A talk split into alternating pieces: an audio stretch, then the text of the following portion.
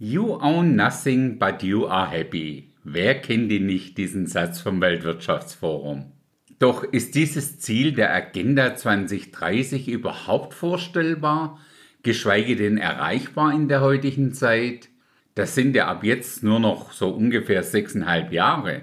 Und genau da kommt Josef ins Spiel.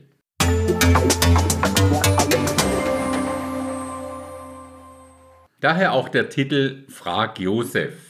Der hat Erfahrung damit. Schauen wir mal, wie wir die für uns nutzen können. Das ist übrigens nicht der Josef von der Maria, sondern der, den seine Brüder nach Ägypten verkauft haben. Interessant, dass wir ausgerechnet im Alten Testament das beste Beispiel für You own nothing, but you are happy finden können. Natürlich ist der Josef, so wie wir ihn aus der Geschichte kennen, hauptsächlich ein Typus oder ein Vorläufer für Jesus Christus. Da der Antichrist aber dafür bekannt ist, als Ersatzchristus oder anstelle von Christus zu agieren, können wir durchaus davon ausgehen, dass er versuchen wird, das Vorgehen von Josef zu kopieren. Hat er damals mehr als perfekt funktioniert, wie wir gleich sehen werden. Wir steigen da in Josefs Geschichte ein, wo er im Gefängnis sitzt und der Pharao zwei Träume hat, die weder er noch sein ganzer Stab an Zeichendeuter und Berater irgendwie deuten konnte. Du erinnerst dich sicher des Pharao von den sieben mageren und den sieben fetten Kühen, sowie von den sieben dürren Ähren und den sieben guten fetten Ähren geträumt hat. Diese Träume sollten letztendlich nicht nur seine Zukunft, also die Zukunft von Josef verändern, sondern auch die für das ganze Land Ägypten, mit globalen weltweiten Auswirkungen. Josef wurde also damals aus dem Gefängnis geholt, um dem Pharao seine Träume auszulegen. Das hat er so gut und so überzeugend gemacht, dass der Pharao ihn umgehend innerhalb kürzester Zeit zum zweiten Mann in Ägypten erhoben hat. Der Hauptgrund dafür war, dass Josef also nicht nur die Träume gedeutet hat, sondern auch gleich eine Agenda für den Pharao aufgesetzt hat, wie man am besten damit umgehen soll. Dieser doch sehr schnelle Aufstieg von Josef erinnert mich stark an das kleine Horn, von dem in Offenbarung die Rede ist, dass das so plötzlich wächst und die Kontrolle übernimmt und sich innerhalb kürzester Zeit zum Antichristen entwickelt. Für Josef war klar, dass es in Kürze zu einer massiven Krise kommen wird. Auch der Auslöser dafür war klar, eine Hungersnot. Josefs Plan war so genial wie einfach. In den fetten Jahren möglichst viel Getreide als Vorrat einlagern, um dann in den sieben mageren Jahren davon zu zehren. Ich lese uns mal einen Vers aus 1. Mose 41 ab Vers 34. Josef sagt hier zum Pharao, der Pharao möge handeln und Aufseher über das ganze Land setzen und er lasse in den sieben Jahren des Überflusses den fünften Teil des Ertrags erheben vom Land Ägypten. Das bedeutet doch im Klartext, Josef und der Pharao haben nichts, aber auch gar nichts für diese Vorräte an die Menschen damals ausbezahlt. Der fünfte Teil wurde einfach erhoben wie so eine Art Steuer. Als sich dann die sieben mageren Jahre bemerkbar machten, da riefen die Menschen zum Pharao, also ihrer damaligen Regierung, um Hilfe. Josef war darauf vorbereitet, daher war das ja erstmal kein Problem. Die Leute kaufen einfach mit ihrem Geld eigentlich ihr Getreide zurück. Das ging so lange, bis die Leute auch ihren letzten Cent zu Josef brachten. Damit brach dann das komplette damalige Finanzsystem in Bargeld in Ägypten zusammen. Den allgemeinen Menschen stand keinerlei Geld mehr zur Verfügung. Dies war jetzt alles im Besitz vom Hause Pharao getreu dem Motto You own nothing, wir dafür alles. Als nächstes hat dann Josef von ihnen alle ihre Tiere im Gegenzug für Getreide in Zahlung genommen. Damit kontrollierte er unter anderem das damalige Transportsystem der normalen Bevölkerung. Dies bestand zu der Zeit nun mal aus Esel, Pferde, Kühe und so weiter.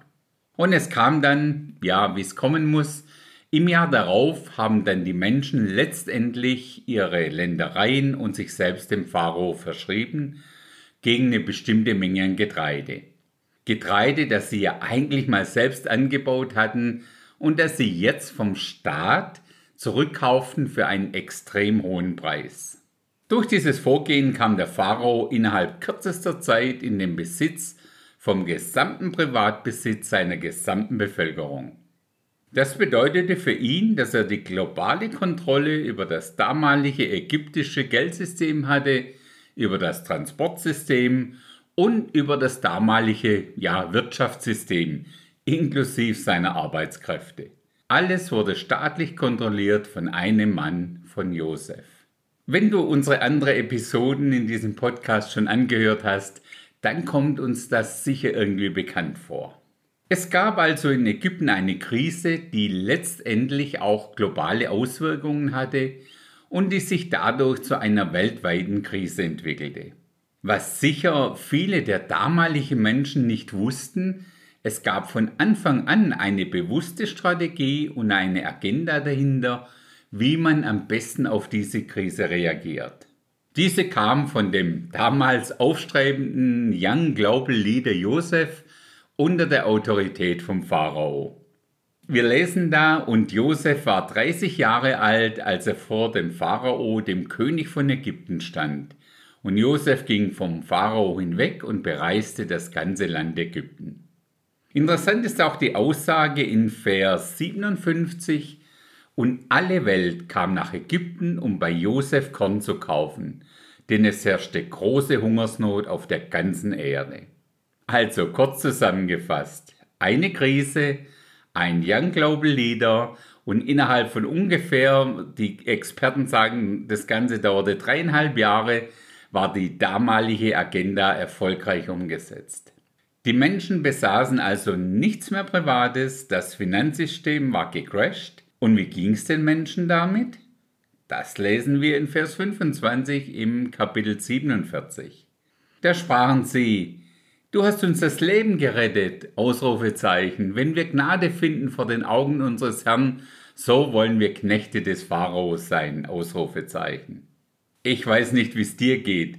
Aber perfekter kann man doch den Satz vom Weltwirtschaftsforum You own nothing but you are happy nicht umschreiben. Und wenn das alles damals schon in so kurzer Zeit möglich war, wie dann erst heute? Alles, was dafür nötig war, war eine globale Krise, in dem Fall eine Hungersnot. Diese finden wir ja auch im Buch der Offenbarung wieder. Im Kapitel 6 mit den vier Reitern auf ihren unterschiedlichen Pferden da ist unter anderem auch die Rede von einer kommenden Hungersnot und von sehr teuren Zeiten. Interessanterweise hatten die Menschen damals ja eigentlich alles, um sich selbst zu versorgen. Land, Tiere, ihre Arbeitskraft und doch all das half ihnen am Ende nicht wirklich was. Interessant ist auch, wie wichtig die Rolle der weltweiten Wirtschaft ist. Es geht sowohl damals bei Josef als auch beim kommenden antichristlichen System letztendlich immer ums Kaufen und Verkaufen.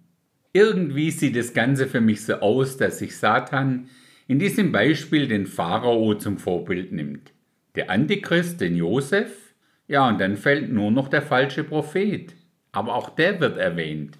Das lesen wir in 1. Mose 47, 22. Nur die Äcker der Priester kaufte er nicht, denn die Priester bezogen ein festes Einkommen vom Pharao und ernährten sich von ihrem festen Einkommen, das ihnen der Pharao gab, darum brauchen sie ihre Äcker nicht zu verkaufen.